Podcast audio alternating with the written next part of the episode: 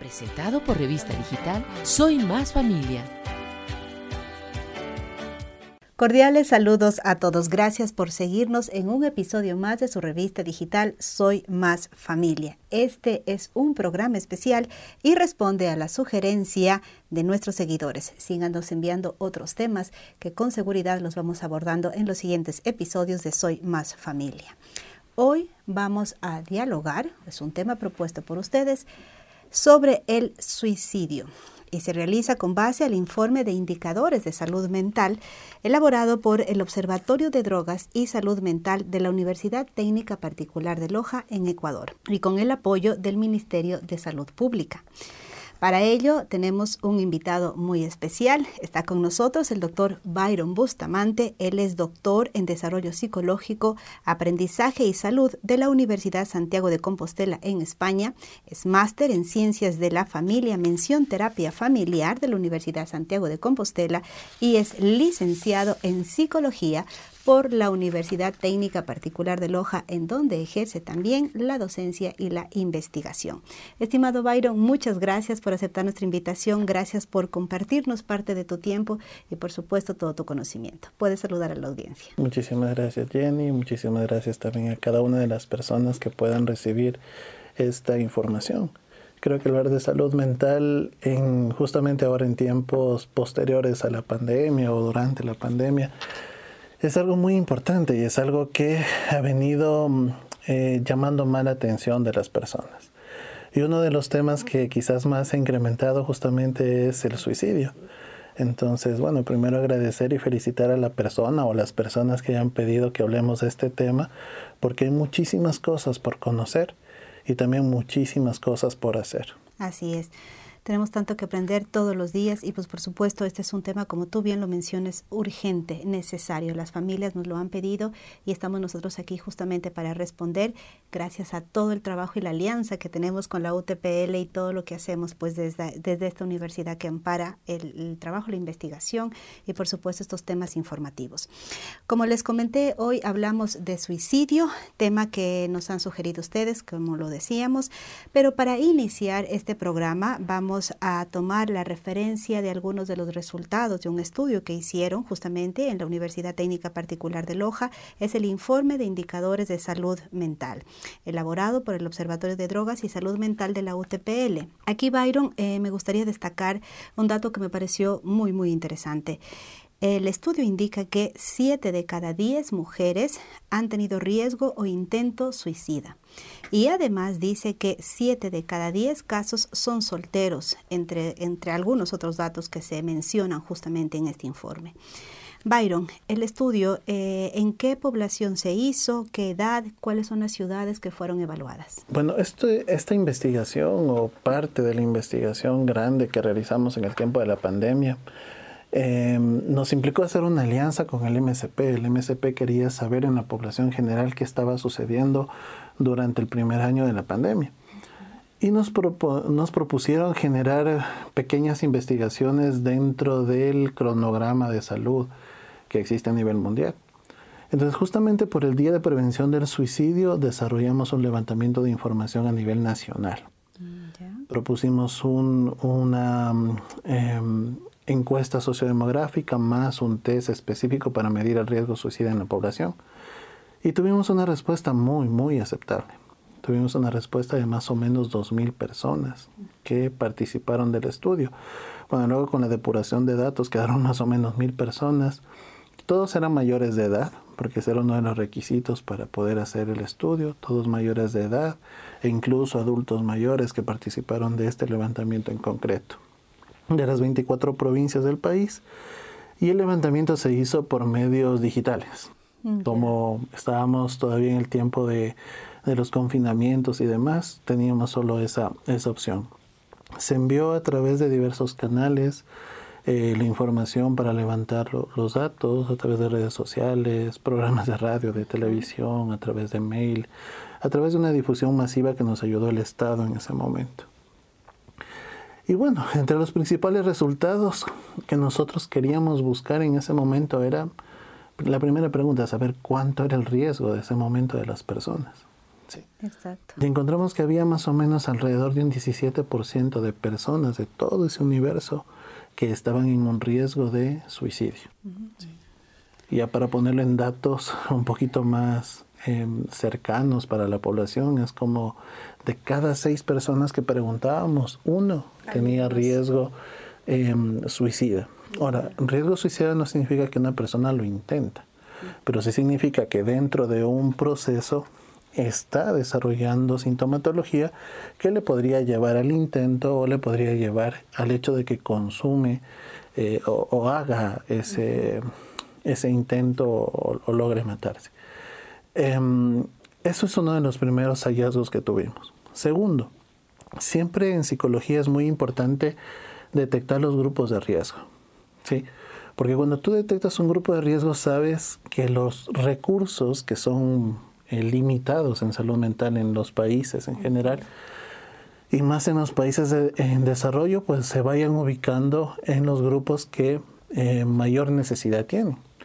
Y efectivamente encontramos lo que nos dice la literatura. Mayor riesgo hay mientras menor eres. Es decir, las personas de menor edad son aquellos que tienen un mayor riesgo de conducta suicida. Eso pasa en Ecuador, eso pasó en la pandemia, eso pasará después de la pandemia. Ya les lo dicen también. Y justamente para hacer eh, desarrollar este programa hemos investigado y eso es lo que dicen las estadísticas, además del suicidio en adolescentes, jóvenes y adolescentes. Exacto, es la segunda causa de muerte que existe a nivel mundial en esas poblaciones después de los accidentes. Así mismo. Entonces eso es muy importante tenerlo en cuenta. Segundo, queríamos seguir identificando dentro de los grupos que habíamos preguntado quiénes más están en riesgo. Aquí veíamos, por ejemplo, que hay un riesgo mayor en las mujeres, ¿sí? De em, tener un intento suicida. ¿sí? Y de que les afecte la situación por la que estábamos pasando. Adicionalmente, también lo que te dice la literatura es que las personas solteras tienen un mayor riesgo. Es decir, el hecho de contar con relaciones positivas en tu vida, o el hecho de contar con una pareja, es muchas veces un factor protector en tu salud mental. ¿sí? Sabemos que la soledad en sí es un factor que te empuja hacia la toma de decisiones, en este caso como es el suicidio o el mismo consumo de sustancias. Y nuestro estudio como que ratifica ese tipo de, de, situación. ¿sí? Ahora, esto ¿Para qué les sirve, por ejemplo, a los tomadores de decisión? Porque al final lo que hacemos en los observatorios es eso, dar información para quienes toman decisiones. Les sirve para focalizar sus programas. Es decir, la estadística, la epidemiología lo que sirve es para que digamos dónde eh, podemos poner la mayor cantidad de esfuerzos para prevenir que esto suceda. ¿sí? Lo importante también desde la academia, el hecho de que podríamos identificar ciertas instituciones de apoyo. Me llamó mucho la atención lo que decías, hay recursos limitados en esta área. Exacto. Y cuán importante es entonces estas investigaciones, programas como estos también para alertar a la ciudadanía en todo lo que podríamos hacer. Exacto, justamente lo que hoy estamos haciendo en psicología se llama prevención primaria. ¿sí? Prevención primaria significa, ah, todavía hay personas que aún no han desarrollado el problema pero todos podemos desarrollarlo. Eso hay que también tenerlo muy claro. Creo que la pandemia lo que nos dejó claro es que la salud mental es súper frágil. Un día la tienes, te encierran y ya no la tienes. Eso nos pasó a la gran mayoría. No dormíamos, estábamos preocupados, pendientes de números, em, bombardeados de información negativa y aquello que hace un día tenías, que era tu estabilidad mental, de repente ya no la tienes. ¿Ok? Y eso nos igualó a todos. Y eso nos dijo, wow. Iba a utilizar otro término, pero wow. Eh, soy frágil. ¿sí? Mi mente es frágil. No lo había vivido. Y eso generó empatía. Empatía con los que viven estos problemas de salud mental mucho tiempo. Hay personas que viven lo que nosotros quizás vivimos en uno, dos o tres meses al inicio de la pandemia, lo viven por años o lo viven en situaciones mucho más em, catastróficas que lo que nosotros estábamos viviendo, quizás desde, entre comillas, y lo digo así, la comodidad de nuestro encierro. ¿sí? Entonces, hubo un momento en el que se despertó esta empatía, en que pudimos ser un poco más conscientes del sufrimiento de las personas. La muerte era mucho más cercana y demás. Pero claro, a medida que va pasando el tiempo, ese impacto emocional se va reduciendo. ¿Sí? Pero igual te lo dice la literatura. En las etapas de crisis, como que al 70% nos afecta en la salud mental, pero va pasando el tiempo y te adaptas. ¿sí? Pero hay otro 20% de personas que tenían factores que les hacían vulnerables y desarrollan otro tipo de síntomas y otro tipo de patologías. Y hay un 10% que ya tenía en ese momento un problema. Que fueron mucho más afectados en esta situación, entonces, claro. Entonces, justamente era muy importante saber cómo estaba la salud mental de la población en ese momento, porque te permite tener una radiografía de hacia dónde intervenir. El problema de los recursos de salud, de salud y de salud mental también fue muy evidente, ¿sí? Pero claro, nosotros estábamos más viendo el tema de cuántas camas hay, cuántas UCIs hay, cuántas faltan tal. Entonces, como que creemos que el recurso de salud mental solo, perdón, de salud es la infraestructura. Pero realmente lo que nos dimos cuenta, o la gran mayoría, al menos espero que se haya dado cuenta, es que el recurso humano es súper importante y no es algo que tú puedas reemplazar de un momento a otro. ¿ya? Es algo en lo que el Estado invierte mucho tiempo, la academia invierte mucho tiempo en la formación y justamente fue ahí donde el UTPR también trabajó mucho. ¿Por qué? Porque bueno, tenemos la ventaja de la educación a distancia. Así es. ¿sí? Y justamente el mismo MSP en ese momento nos decía, necesitamos intervenir urgente a la población. La población está con problemas de salud mental y no hay recursos. Estamos saturados y mis psicólogos en casa. Claro. Entonces, ¿qué hicimos nosotros? A través de educación continua dimos una formación a cerca de 2.000 entre psicólogos y, alumnos de último ciclo de psicología para que den em, primeros auxilios psicológicos. Exacto. Se abrió una línea. Exacto, se abrió una línea gratuita, el, 17, el 171, opción 6 en ese momento, para que las personas puedan llamar y puedan a su vez recibir un tipo de apoyo. Y sobre eso justamente vamos a hablar a lo largo de este programa, lo importante de... Eh, de justamente eh, el manifestarme, ¿no? ¿Cómo me siento? Si es que estoy pasando una etapa como esto, manifestarle a alguien, a alguien cercano, a un familiar, a un amigo y contarle qué es lo que estoy, cuál es mi sentimiento en ese momento. Pero lo vamos a, lo vamos a conversar. Las dificultades familiares, las pérdidas por un ser querido, los fracasos percibidos pueden generar sentimientos negativos y de depresión. Ya lo decía Byron, el tema del suicidio se considera la segunda causa principal de muerte después de los accidentes de tránsito.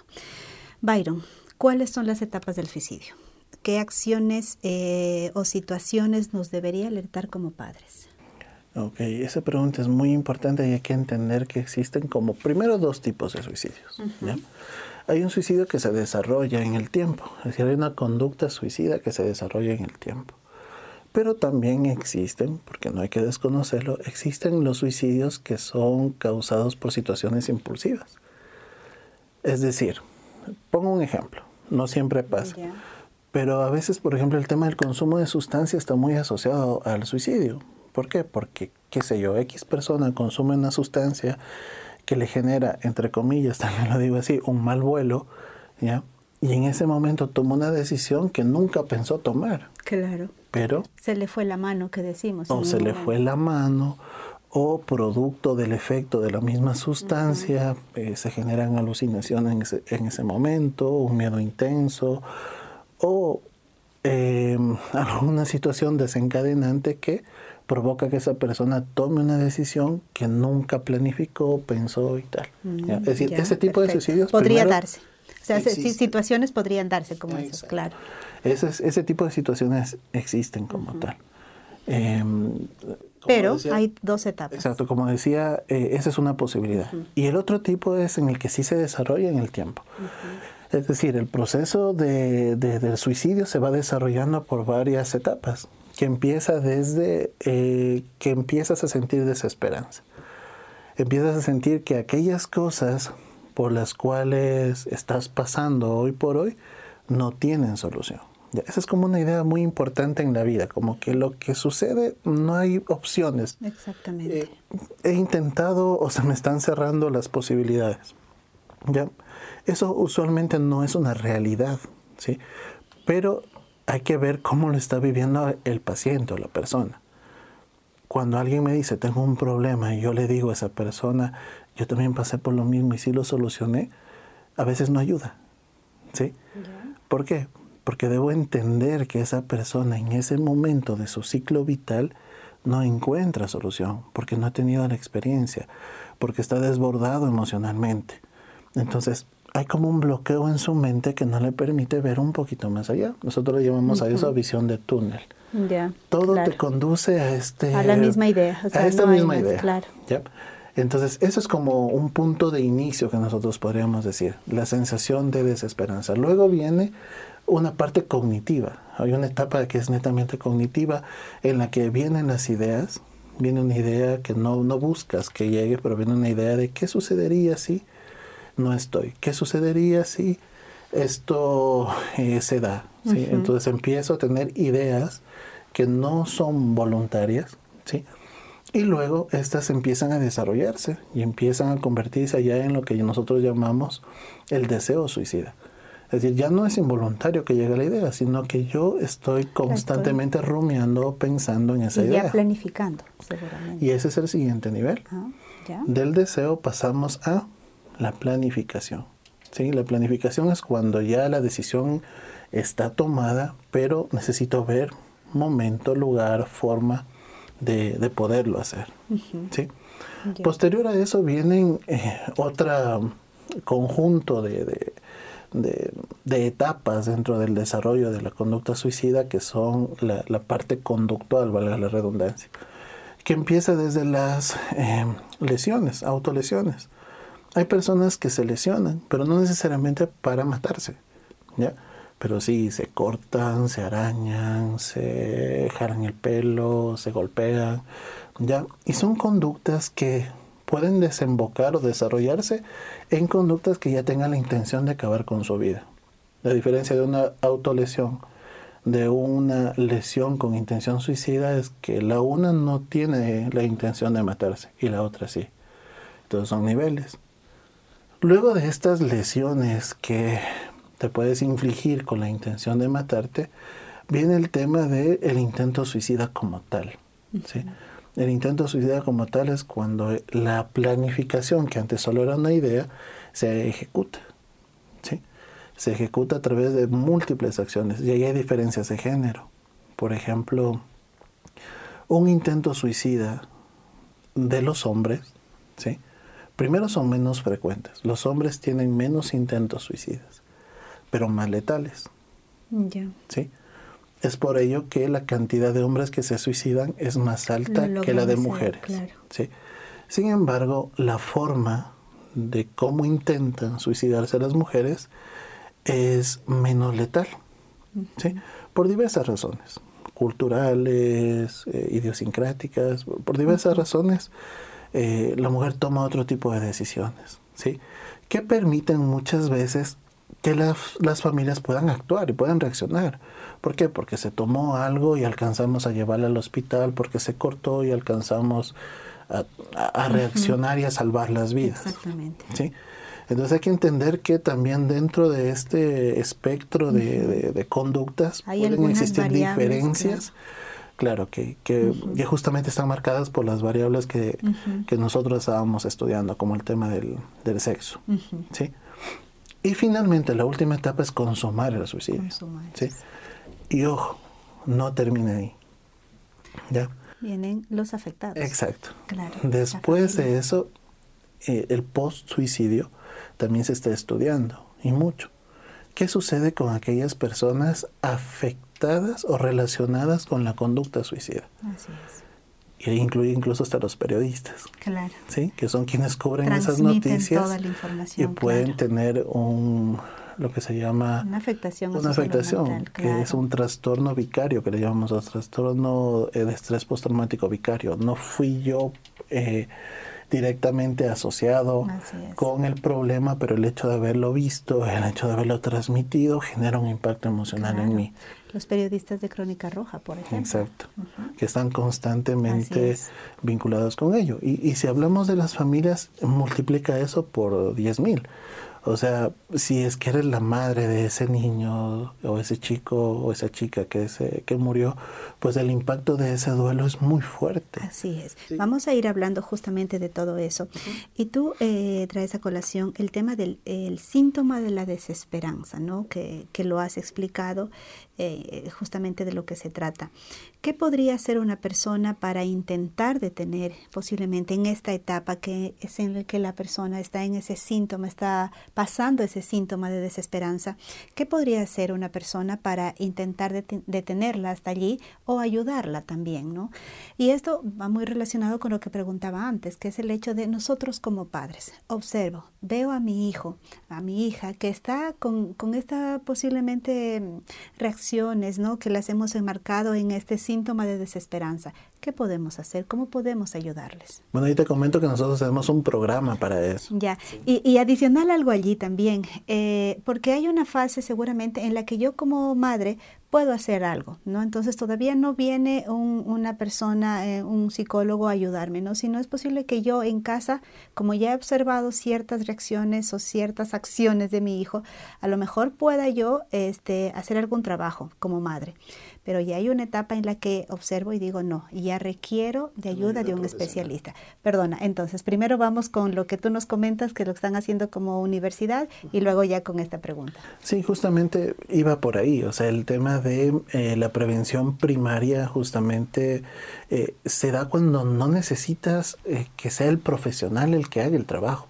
sino que muchas veces dando la información a las personas con quien convive o interactúa la posible persona en riesgo, puedes hacer muchísimo.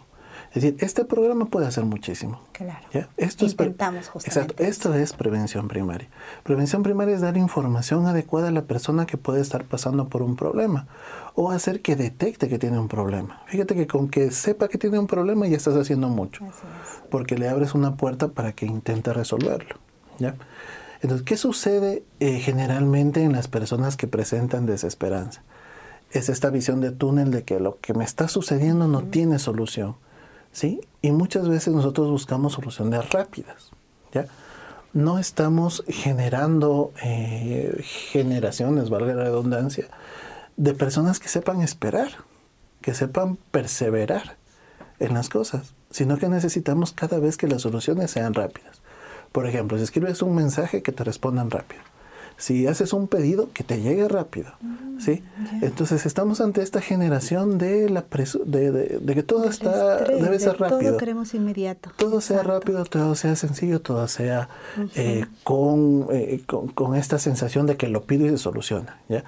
Pero la vida no es así. Justamente cuando, cuando nos enfrentamos a una generación de chicos, niños, adolescentes, jóvenes, que se han acostumbrado a esto y se empiezan a enfrentar a los problemas reales de la vida en los que tienes que perseverar, los chicos salen sin herramientas.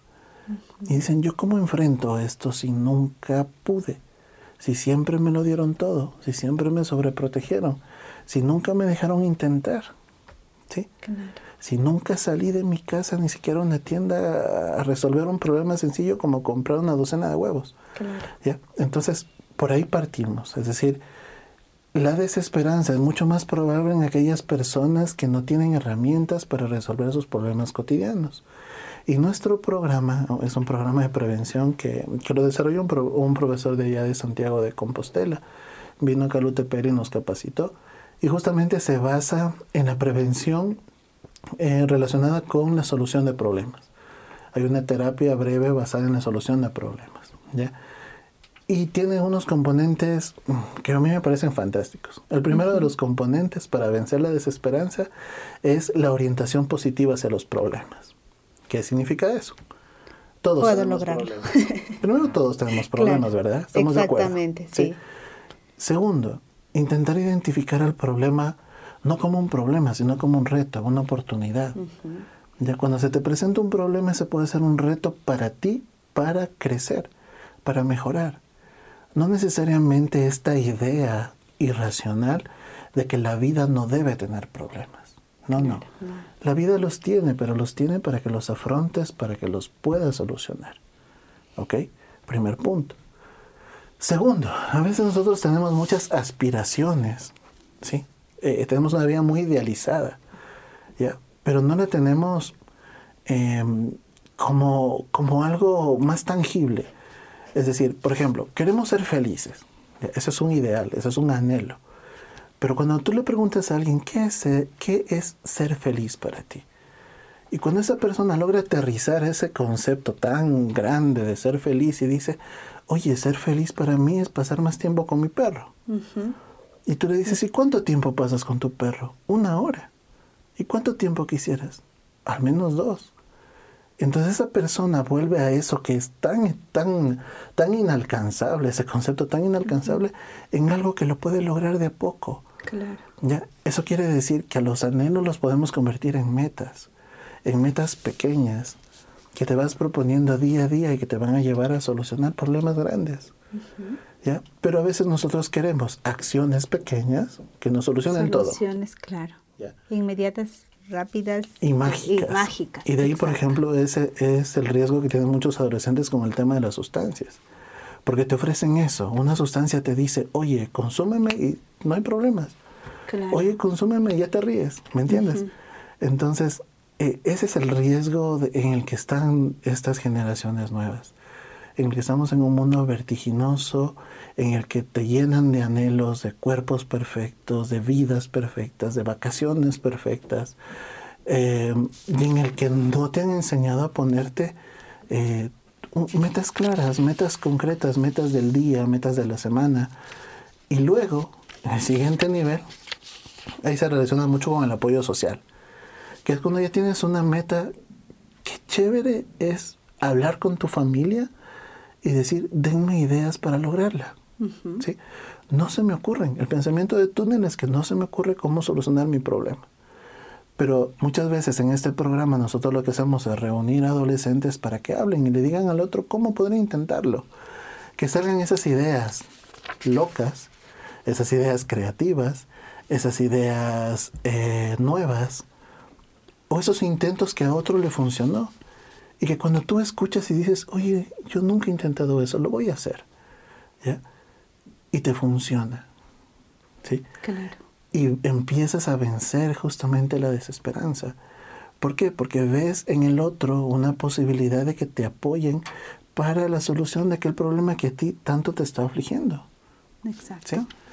Y finalmente vienen las acciones, porque si esto solo se queda ahí en papelito, en planes, ya tengo la meta y todo eso, y si no me ejecuto, pues no se vence. ¿sí? Entonces el programa es completo.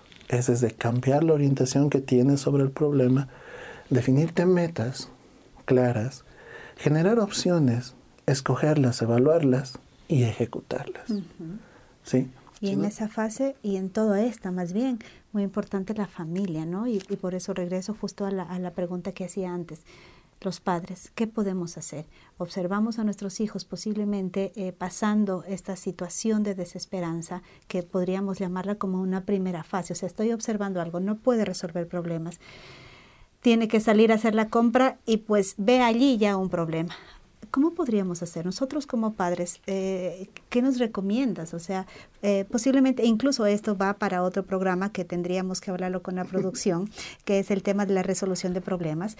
Pero eh, en estas primeras fases que estamos hablando hoy del suicidio, ya empiezo a ver a mi hijo, a mis hijos, que, que, hay alguna situación por allí, a mi amigo, a mi hermana. Y como responsable, como jefe de hogar o simplemente como parte del miembro de la familia, yo debo hacer algo, ¿no? ¿Qué puedo hacer en esta, en esta fase inicial, llamémoslo así, o en esta primera fase en la que hay la persona se le observa que tiene pues algunos comentarios, está un poco decaído, está deprimido, algo le está ocurriendo? Ok, a ver ahí hay un principio, y, seguro tú lo sabes en comunicación, o a, lo mejor lo, has leído alguna vez. Es imposible no comunicar. El silencio también es comunicación. Así es. Mm. Y muchas veces la familia ¿ya? Em, infravalora la importancia de la comunicación, mm, verbal y no verbal. ¿Ok? Em, y hay ciertos indicadores que son importantes detectar. Una de las labores de la familia es detectar a tiempo. Eh, aunque pases en ese momento por exagerado, mamá exageras, papá exageras, no importa. Es preferible, dice, y grábenselo por ahí, es preferible un papá que exagere a un papá que sea negligente y no se dé cuenta. ¿Sí? Porque el que exagera intenta solucionar el problema. Y el que es indiferente se lamenta. Muchas veces se lamenta por, por haber cerrado sus ojos, haber cerrado sus ojos o haber puesto como una avestruz la cabecita abajo, decir, no, no está pasando nada. ¿ya? ¿Y qué cosas hay que intentar identificar a tiempo? Sí. Irritabilidad. Muchas veces nuestros jóvenes, nuestros adolescentes, eh, su mundo emocional no lo pueden transmitir a través de sus palabras. Porque o solo textean, o porque no se comunican sus padres, o porque nunca aprendieron a hacerlo, o porque les da vergüenza, por la razón que sea. Pero su comportamiento sí comunica mucho. ¿Sí? Cuando tú veas a tu hijo que tiene una irritabilidad más allá de lo normal, más allá de lo que era su carácter, ¿sí? y ves que ahora se, se irrita por cualquier cosa, se enfurece, se encierra, alerta. ¿Sí? Alerta porque detrás de eso pueden existir eh, eh, un malestar muy fuerte que no sabe cómo manejar. Exactamente. ¿sí? Una, dos, el aislamiento. El aislamiento es uno de los indicadores muy importantes. Ah, no, mira, es que es normal, el adolescente ya no quiere estar con la familia. Sí, eso es una cosa. Pero otra cosa es que sistemáticamente elija o prefiere estar solo a estar interactuando eh, en cosas que antes le gustaban. En, el, en el entorno familiar cercano, ¿no? Porque otra cosa es, como decimos, la familia, o sea, los abuelos, los tíos. Otra cosa es ya papá, mamá, hermanos. Otra cosa es el mismo entorno, en ese entorno chiquito, mi hijo está mucho más tiempo encerrado en su cuarto. Eh, algunos dicen, ah, no, es que está en deberes, ah, no, es que está en las redes, ah, no, bueno, sí. Pero ojo, sigue encerrado, pero ojo, sigue solo, ¿ya? Eso mismo podría hacerlo en un lugar en donde puede compartir con los demás. Ese mismo jugar que hoy lo ves como un problema puede ser jugar contigo. Jugar contigo como madre o como padre. ¿sí? El enemigo no es este aparatito. Es una oportunidad, al igual que lo que decíamos en un rato de los problemas. Ah, no, mi hijo tiene adicción a tal cosa. Bueno, involúcrate. Involúcrate haz que ese tiempo que invierte en eso aprenda a tu hijo, diviértete con él, habla. ¿Sí? Envíale un meme que encontraste. Meme, exacto. y ríanse en ese momento. Pero muchas veces es, es, el hecho de decir el, el, enemigo está afuera. Es decir, el enemigo es este, no, no soy yo, es este. Y esa comodidad muchas veces que tenemos en el entorno familiar nos hace reaccionar muy tarde, nos hace reaccionar cuando el problema ha crecido muchísimo. ¿Ya? Entonces, ten en cuenta, vamos con dos. Irritabilidad, aislamiento. Luego vienen conductas expresas, ¿sí? Conductas expresas como, ay mamá, ya quiero renunciar a esto, ya no puedo con esto. La palabra no mm, puedo es súper importante analizarla en, en el lenguaje de los adolescentes. Mamá, esto no puedo, mamá, ya estoy cansado, ya estoy harto. ¿Ya? Cuando mi hijo quiere evadir, la vida, cuando mi hijo quiere evadir lo que le está viviendo y tiene una familia que le ayuda a evadir, pues no le está ayudando a enfrentar las cosas, no le está ayudando a resolver los problemas. ¿sí? Entonces hay que intentar trabajar con las familias para que enseñen a sus hijos a afrontar situaciones pequeñas, pequeñas y grandes, a tener responsabilidades pequeñas y grandes, ¿ok? De acuerdo a su edad, ¿sí? Para que poco a poco estas personas vayan teniendo habilidades que les permitan enfrentarse a la vida, a la vida tal cual es, ¿sí? No a esa vida idealizada que muchas veces generamos en ellos, ¿sí? Otra cosa, eh, nosotros le llamamos a este concepto el yo ideal y el yo real. Cuando vemos que hay mucha distancia entre lo que su hijo es y lo que él quiere, hay que analizar cuán real es lo que él quiere. ¿sí? Por poner un ejemplo, la anorexia. ¿Qué es la anorexia? Quiero un cuerpo que no engorde. Eso es imposible. Claro. Eso es imposible, virtualmente imposible. Respiro y engordé. Boté y adelgacé. ¿Ok? Pero es, imposible tener un, cuerpo que no tenga esa capacidad. Porque solo los que no tienen esa capacidad estarían muertos. ¿ya? Pero a veces la idea en la cabeza del que, que se ha formado en el adolescente puede ser una idea muy errónea, que le lleva a estar insatisfecho con su vida, insatisfecho consigo mismo o insatisfecho con las situaciones. ¿sí? Entonces, cuando veamos que nuestros hijos tienen estándares, muy altos o de autoexigencia muy alta o esta necesidad de perfeccionismo, eso también es un factor de riesgo. Ojo, que a veces eso también lo generamos nosotros. Es verdad. el problema no es que el niño nace y dice, ay, yo nací con estos estándares, no. El problema es que a veces tiene un padre que le dice, una madre que le dice, mira, ven, ven con el 10, o mira cómo estás, o, o, o, cuídate, o no sé qué, o no sé cuánto, o siempre los comparan, o siempre dicen, este es el mejor, el peor. Entonces, ese tipo de cosas llevan a que el adolescente tenga estos estándares muchas veces irreales, inalcanzables, que lo que generan a la larga es mucho sufrimiento. ¿sí? irritabilidad, así es, irritabilidad, aislamiento, conductas expresas, el, no puedo, decíamos allí, y también este yo irreal, yo ideal que lo acabas de explicar. ¿Qué más deberíamos observar como padres? Deberíamos observar también cuando existen ya amenazas directas. Muchos dicen, no, te quiere llamar la atención, no, que esto, no, que es un mal creado, no. Miren, eh, este puede ser un gran problema en la vida. pero a veces el celular. Pero a veces también es esa ventana que tienes para analizar los intereses de tu hijo, lo, lo, que él está viendo, lo que a él le interesa. ¿Sí? Y, muchas veces los padres desestimamos ese tipo de información y, no le prestamos la debida atención en su momento. Eh, si mi hijo pone canciones tristes, si mi hijo pone eh, imágenes que, que, llevan a la melancolía, a la tristeza, si veo que le gustan ciertas cosas, que postea, Oh, préstale atención, préstale atención. ¿Por qué? Porque luego llegan a nosotros ya como profesionales y les preguntamos, ¿qué has estado leyendo últimamente? ¿Qué tipo de música escuchas? ¿Cómo te vistes? Eh, ¿cómo, ¿Cómo estás físicamente? Y descubrimos un montón de cosas. Descubrimos chicos que se dedican horas de horas a leer animes que promueven el tema del, suicidio, eh, o que se dedican a, identificarse con eh, influencers que te hablan sobre eso. Eh, una de las cosas que yo siempre le digo a los padres en mi consulta es, tenga en cuenta que, usted, que su hijo se está desarrollando en una sociedad en la que a lo mejor Peppa Pig es más influyente que usted en esa vida. ¿Por qué? Porque la conoce mucho más tiempo, porque la ha visto mucho más, tiempo, porque ha interactuado mucho más tiempo. Y él habla mucho más parecido a ese personaje que a usted. Y, tiene este porte. Exactamente. Y, y, la realidad es esa.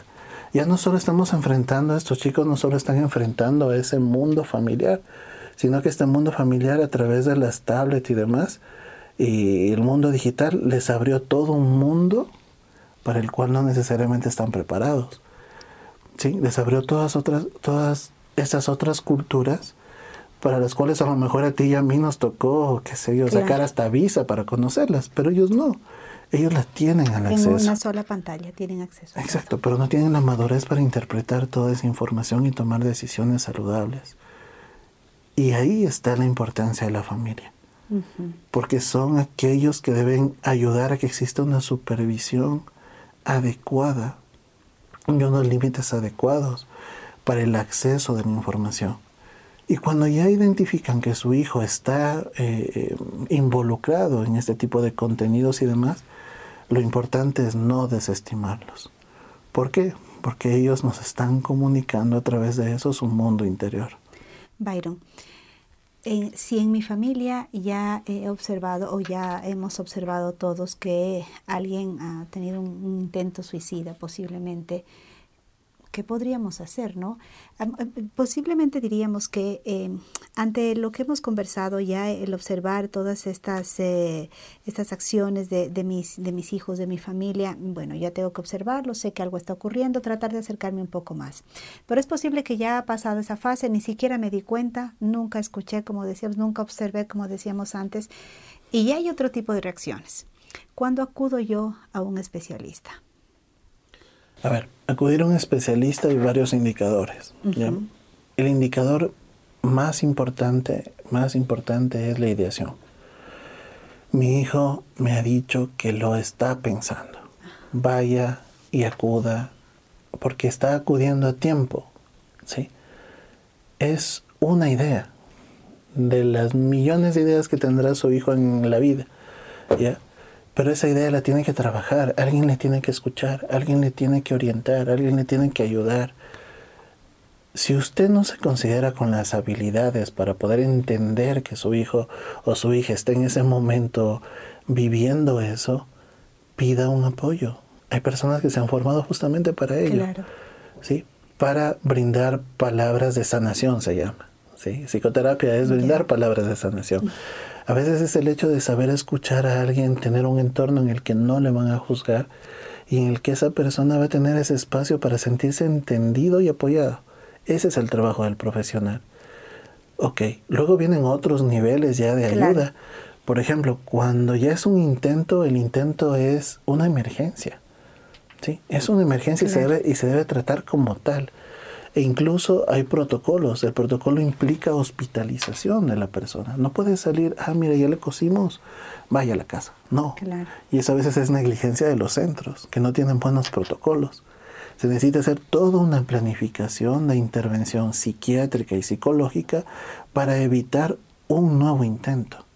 Y para trabajar en esa persona porque entra dentro de un grupo de alto riesgo en salud mental. Y que los padres de familia también, creo yo, que en algunas ocasiones puede darse que quieren tapar la situación. Y entonces eso es gravísimo. Y eso es algo, eso es, algo cultural que hay que trabajar. Y te lo digo porque yo trabajo muchas veces en, ese tipo de situaciones. Y no solo es cultural, también es eh, sociopolítico. Porque mientras tengamos, por ponerte un ejemplo, aseguradoras que al tema de salud mental no lo cubran, ¿ya? o lo sancionen, también estimulan a que las personas oculten esto y no lleguen a pedir ayuda por eso. Y muchas personas llegan con un dolor de cabeza, llegan con malestar, pero claro, el problema es psicológico, pero no está estimulado o a veces está hasta estigmatizado el servicio de salud mental. Y eso lo único que hace a la larga es que perdamos vidas, que perdamos vidas y calidad de vida de las personas. Porque una cosa es que mueras pero otra cosa es que tengas unos largos periodos de tu vida de sufrimiento. Claro, de depresión. De sufrimiento, de, depresión, de, de, una situación en la que... no sabes qué hacer. En la que cada día sobrevivir. Jenny, o sea, eso creo que es, y te lo digo por mis pacientes, que todos los días te levantes con, la, con, esta idea de, ay, otro día más, o oh, chuta, vuelta lo mismo ya, ni siquiera dormir puedo. O sea, ese tipo de mensajes, cuando los escuchas de tus pacientes, es como, o sea, duele. O sea, duele que una persona pueda llegar a sentir ese dolor y que ese dolor se prolongue porque no tiene acceso a, un profesional, porque mm, eh, tiene miedos. Hay un entorno familiar que no le entiende, que no le escucha. Muy bien, muchas gracias, estimado Byron, por este tiempo que, has dedicado para nosotros, para nuestra audiencia. Es un tema muy importante y es un tema que justamente lo vamos a seguir tratando en un programa más en Soy Más Familia.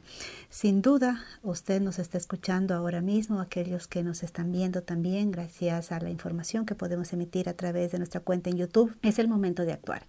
Es el momento, ya lo decíamos antes, todo comunica y debemos observar aquello que nuestra familia lo dice, aquello que lo puede manifestar y también cuando están en silencio. Hemos hablado de algunos temas en este programa. La depresión tiende a aparecer y a desaparecer en episodios. Una vez que una persona tiene un episodio de depresión, es probable que vuelva a deprimirse en algún momento. La consecuencia de dejar que la depresión no se trate puede ser extremadamente grave e incluso mortal, lo hemos dicho.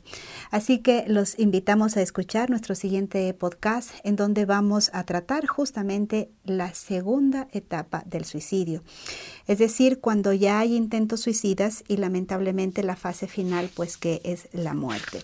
Así que Byron, gracias, te puedes despedir por favor.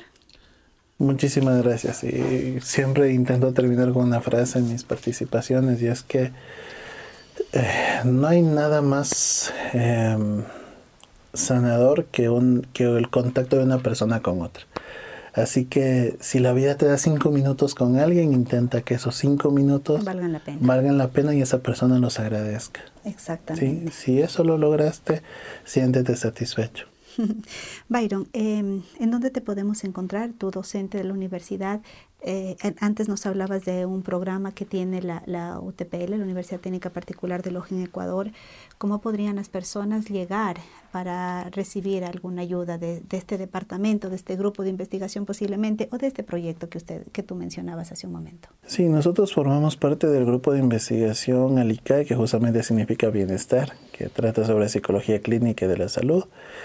Tenemos nuestras propias redes sociales, páginas web. Ya, síganos. ¿Te, encontramos cómo? Eh, GI, ah, eh, Psicología Clínica y de la Salud, creo que está así en Facebook. Lo vamos a poner justamente en nuestra información. Y en, y en Twitter me parece que está como arroba licayutpl, que nos Ya. pueden seguir por ahí, nos pueden contactar también por ahí.